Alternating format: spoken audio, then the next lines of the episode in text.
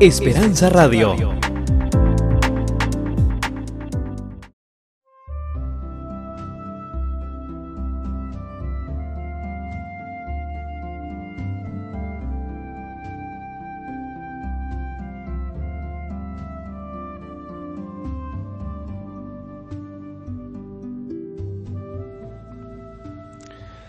Apreciados amigos, les saludo al pastor y doctor Jorge Eliezer Rico, quien tiene el gusto de extenderles una cordial y sincera bienvenida a este su programa Conexiones Bíblicas.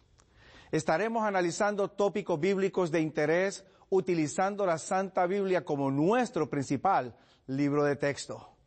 Viajaremos por las escrituras haciendo conexiones importantes que podrán ayudarnos a comprender más ampliamente el mensaje de salvación, o como el apóstol Juan lo llamara, el Evangelio eterno. En esta ocasión tengo la oportunidad y el gusto de querer poder o de poder presentarles a ustedes otro tópico más sobre esta serie del sábado y su relación con la ley y la gracia divina. Sí, amigo. Vamos ahora a abordar un tópico que nos trae a la, a, la época en la cual el pueblo de Israel está ahora en cautiverio y cómo el sábado entonces sale y se coloca como un principio importante dentro de la vida del pueblo de Israel en aquellos días y a la misma vez parte de su restauración.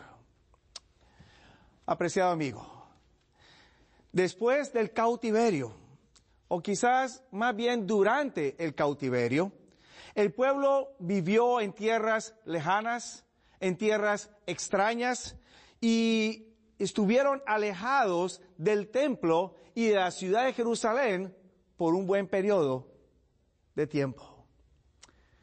El profeta Jeremías había profetizado que este periodo serían 70 años en cautiverio. Una vez que estos 70 años se cumplen, ahora el pueblo está en libertad de poder regresar reconstruir el templo, reconstruir la ciudad y reconstruir los muros que están en la ciudad. Para ello, me dice a mí la escritura, se realizaron varios viajes y se realizaron diferentes actividades. Dentro de este periodo de reconstrucción, encontramos que dos líderes en forma particular sobresalen durante esta actividad. Los nombres de estos líderes fueron Esdras y Nehemías, ambos acompañados por el sumo sacerdote Josué.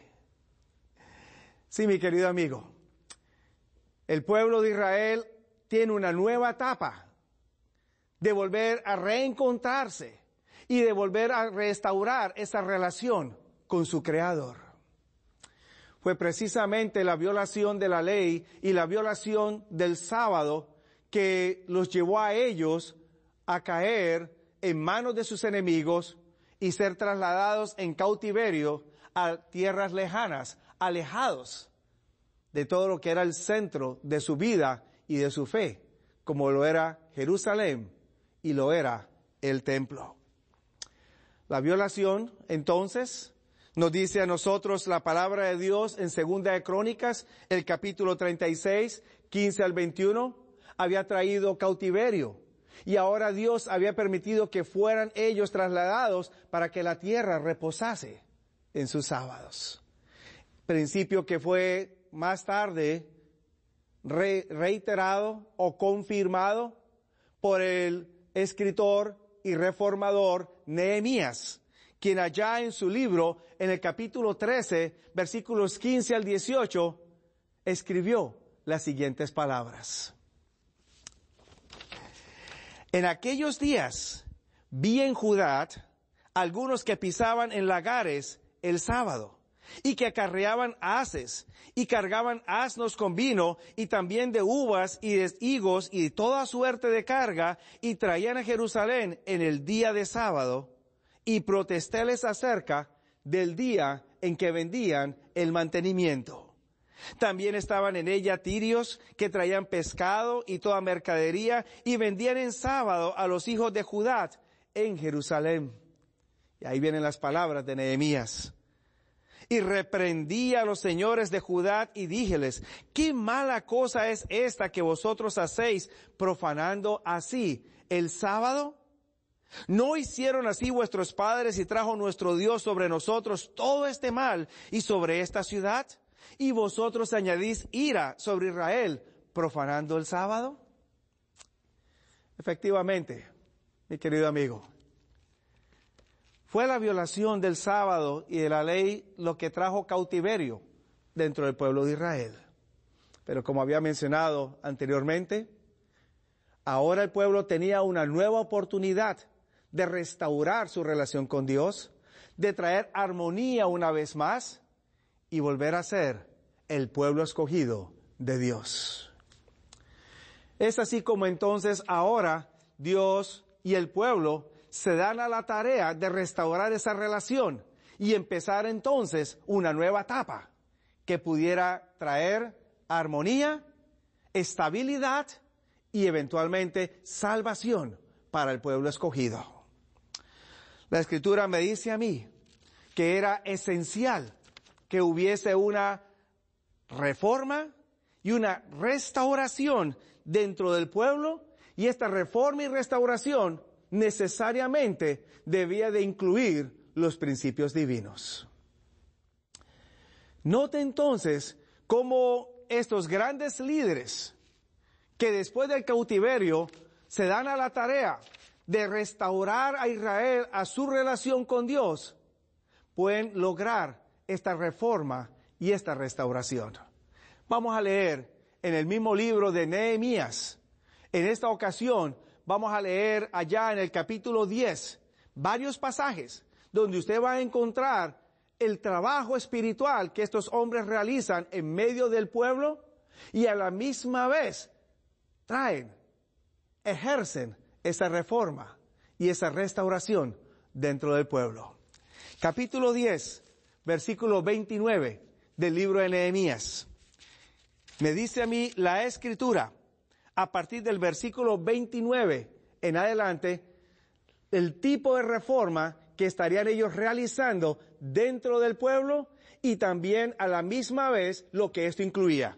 Verso 29. Adhiriéndose a sus hermanos, sus principales, y vinieron en la protestación y en el juramento de que andarían en la ley de Dios que fue dada por mano de Moisés, siervo de Dios, y que guardarían y cumplirían todos los mandamientos de Jehová nuestro Señor y sus juicios y sus estatutos. Qué interesante. Durante el cautiverio, ellos habían encontrado que la ley había sido violada y que había sido fuente de cautiverio. En un esfuerzo ahora, ellos querían traer una reconciliación y entrar en pacto con Dios y por eso ahora ellos se comprometen a cumplir los principios divinos. Note entonces qué principios incluye además de los mandamientos de Dios. Sigamos leyendo. Me dice Nehemías capítulo 10, verso 30. Uno de los principios sería que no daríamos nuestras hijas a los pueblos de la tierra, ni tomaríamos de sus hijas para nuestros hijos. En otras palabras, habían descubierto que los matrimonios mixtos realizados en yugo desigual con otras naciones había causado que en lugar de que los israelitas hicieran obra misionera con los paganos y los trajeran a la fe de Jehová, los paganos eran los que habían terminado haciendo obra misionera y habían traído al pueblo de Israel ahora al paganismo. Una suerte un tanto desafortunada, apreciado amigo, porque ellos tenían la oportunidad de haber evangelizado, pero terminaron siendo evangelizados por los paganos. Así que dentro de esta restauración, los mandamientos de Dios eran clave y también el no dar a sus hijos en matrimonio con otros pueblos con los hijos de otros pueblos. Otro principio más que se incluye. Sigamos leyendo Nehemías capítulo 10, versículo en esta ocasión 31. Dice la escritura lo siguiente. Asimismo, que si los pueblos de la tierra trajesen a vender mercaderías y comestibles en día de sábado, nada tomaríamos de ellos en sábado, ni en día santificado, y que dejaríamos el año séptimo con remisión de toda deuda.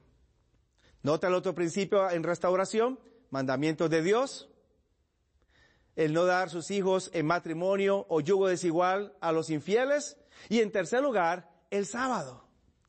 Wow, pareciera que esta es una reforma completamente abarcante dentro del pueblo de Israel.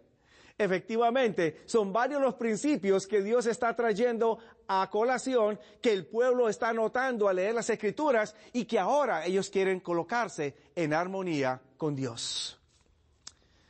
Otro detalle más dentro de esta reforma y restauración aparece registrado en el capítulo 10 y en el versículo 37. Leámoslo.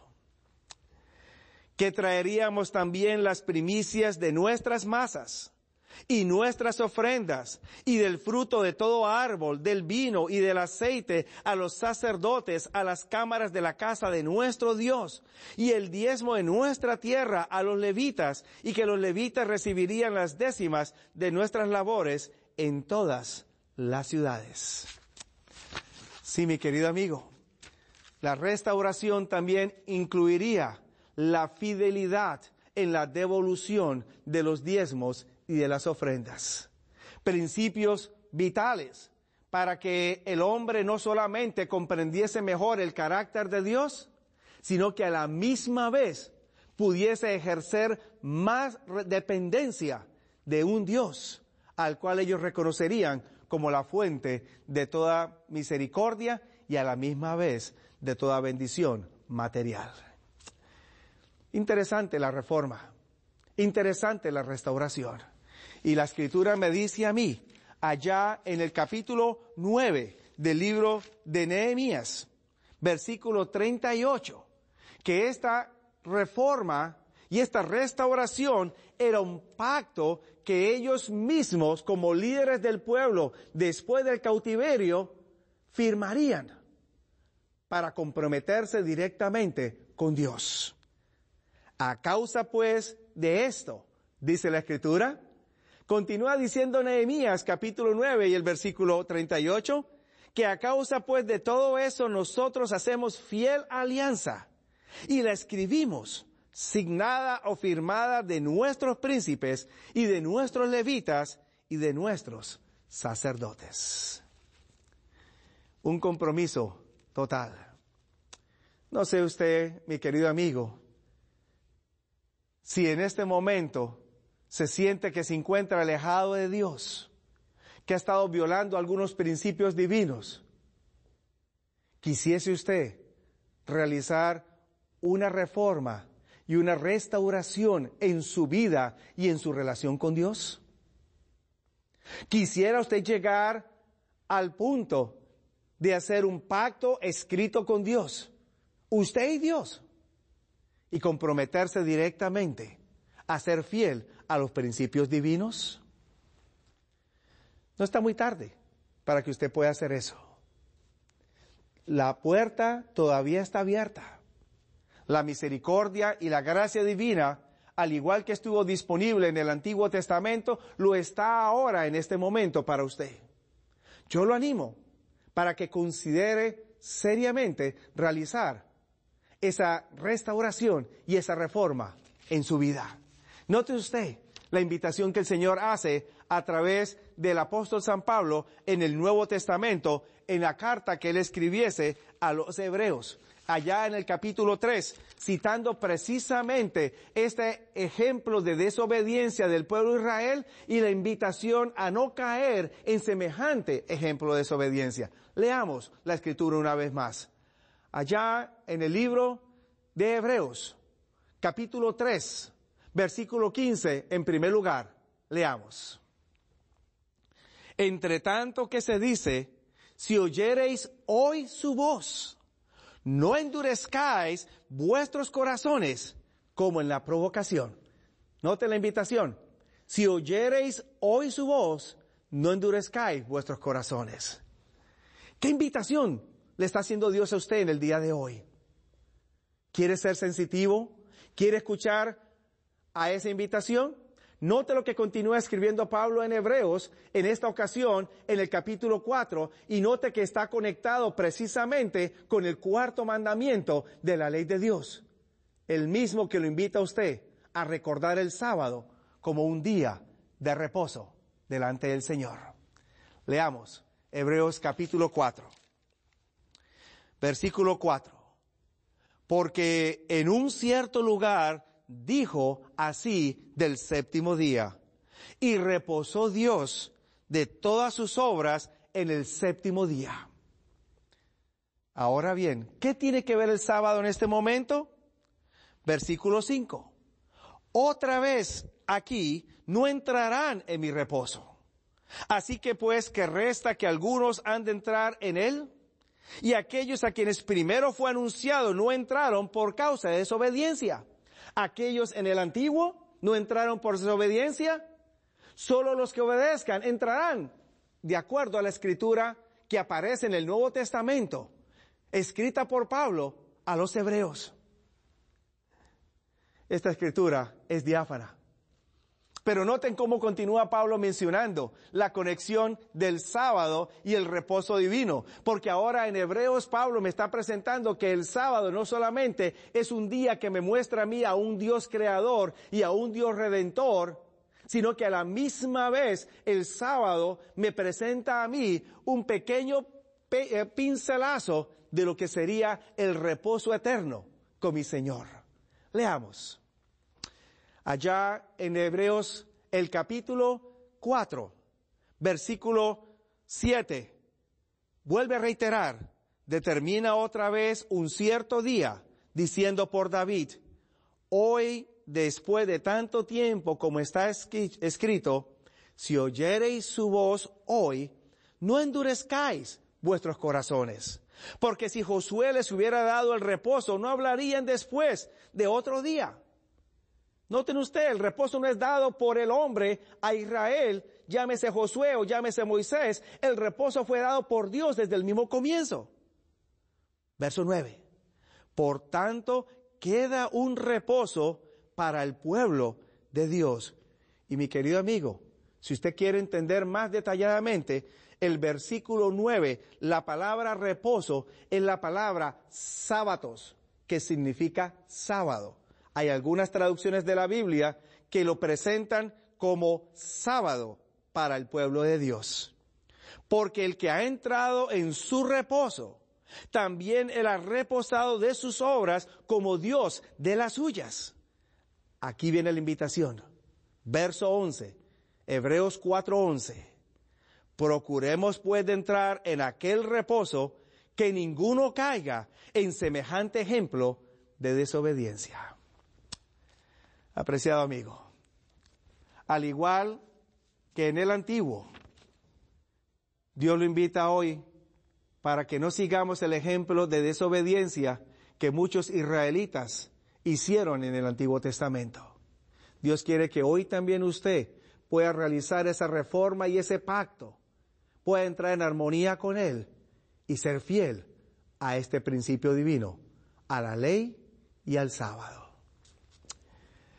Apreciado amigo, la restauración del sábado implicaba que la relación con Dios había sido rota y ahora se reiniciaba una vez más. Y Dios quería que Israel pudiera experimentar esto.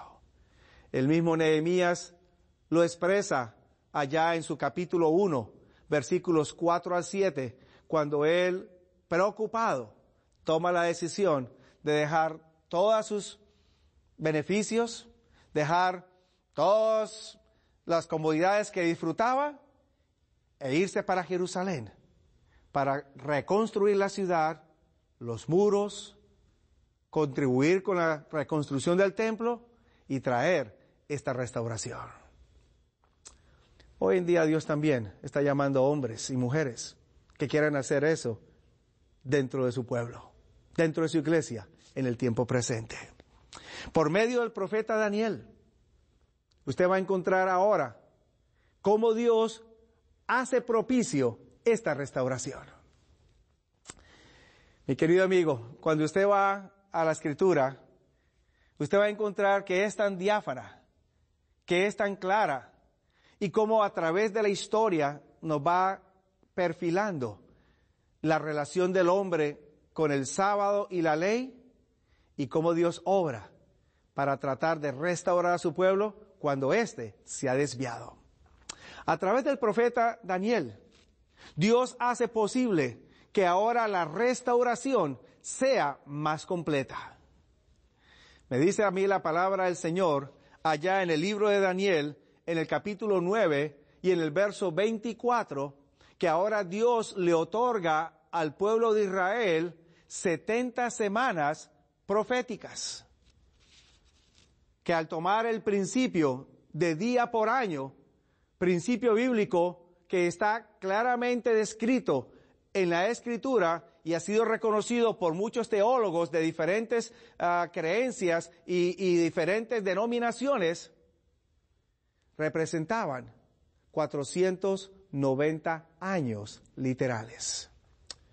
Así que imagínese usted, a partir de la, restauración de la ciudad, de los muros y del templo, el pueblo de Israel contaría con 490 años, 70 semanas proféticas, 490 años literales, para que pudiera entonces realizar las siguientes labores. Leámoslo de las mismas palabras y escritos del profeta Daniel, allá en su libro, en el capítulo 9 y en el versículo 24 en adelante. Note usted las palabras de Daniel. Qué lindo tener un Dios que no solamente me restaura, sino que me provee los medios para lograr la restauración. Leamos. Daniel capítulo 9. Leamos a partir del verso 24. 70 semanas, recuerde, proféticas que representan día por año, 490 años, multiplique 70 por 7, están determinadas sobre tu pueblo y sobre tu santa ciudad para acabar la prevaricación y, y concluir el pecado y expiar la iniquidad. Y para traer la justicia de los siglos, sellar la visión y la profecía y ungir al santo de los santos. Note el propósito. Dios daba 70 semanas multiplicadas 70 semanas por 7 días cada semana, 490 días o años proféticos. Y Dios le daba a Israel ese tiempo para concluir, eliminar la prevaricación, el pecado, poder entonces restaurar la adoración, los servicios, los sacrificios e introducir al Mesías, al ungido de Dios. Sí, mi querido amigo, por medio del profeta Daniel, Dios ahora le transmite al pueblo la oportunidad de ser restaurado y le concede un periodo específico, 490 años. Este tiempo se extiende desde el decreto que diese el rey Altajerjes Longímano allá en el año 457 antes de Cristo y se extendería hasta el año 34 después de Cristo. 70 semanas determinadas. En otras palabras, separadas, dedicadas especialmente para el pueblo de Israel, para que éste pudiera mostrar si iba a ser leal a los principios o no, y si Dios podía seguir trabajando por medio de ellos para evangelizar al mundo entero. Quizás esto entonces, apreciado amigo, le podrá ayudar a usted a entender algunas expresiones específicas y especiales que aparecen en el Nuevo Testamento. Expresiones dichas por el mismo Jesús. Por ejemplo, allá en San Marcos, el capítulo 1, me dice a mí la escritura que cuando Jesús comienza a predicar, este es el mensaje que él da. Capítulo 1, versículo 14 y versículo 15. Mas después que Juan fue encarcelado, Jesús vino a Galilea predicando el evangelio del reino de Dios y diciendo, el tiempo es cumplido. ¿A qué tiempo se refiere, mi querido amigo? Efectivamente, a estas 70 semanas o 490 años que a través de Daniel Dios le concedió al pueblo de Israel. Y el reino de Dios está cerca, arrepentíos y creed al Evangelio. Por eso Jesús expresa esas palabras. En otra ocasión, quizás usted se acordará de el evento cuando vino esta mujer delante de Jesús y entonces está pidiendo que por favor la sane a ella. Y entonces Jesús le dice, no es bueno dar el pan de los hijos a los perros. Y entonces ella menciona, sí, pero aún los perros comen de las migajas que caen de la mesa de los señores. Mi querido amigo, ese pan inicialmente Dios lo había enfocado para el pueblo de Israel, refiriéndose a su palabra, refiriéndose a las bendiciones. No porque no había bendición para nadie más, sino porque Dios estaba operando dentro de un periodo de 490 años para permitir que Israel restaurara completamente su relación, restaurara los principios divinos y pudiese entonces evangelizar al mundo. ¿Será que Israel entonces cumplió con el cometido que Dios tenía para ellos? La escritura me menciona a mí que desafortunadamente el pueblo no cumplió. Por el contrario, terminó crucificando a su creador y a su salvador allá en un madero en Gólgota. Hermano, amigo que me está escuchando en este momento, quiero destacar dentro de este proceso de reforma y restauración que ocurre después del cautiverio que Israel experimentó, que cuando usted y yo deseamos restaurar nuestra relación con el Señor, el Señor hace posible porque Él provee los medios. Así como en el antiguo Israel le proveyó 490 años, en el tiempo presente le provee a usted el tiempo para que pueda restaurarse con el Señor. ¿Desea realizarlo? Dedíqueselo a Dios. Dios te bendiga.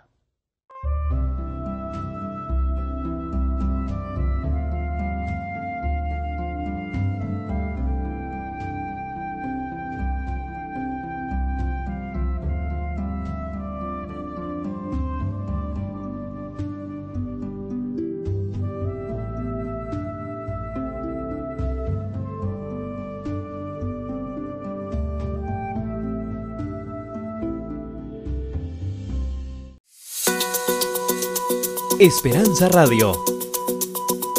www.esperanzaradiolv.com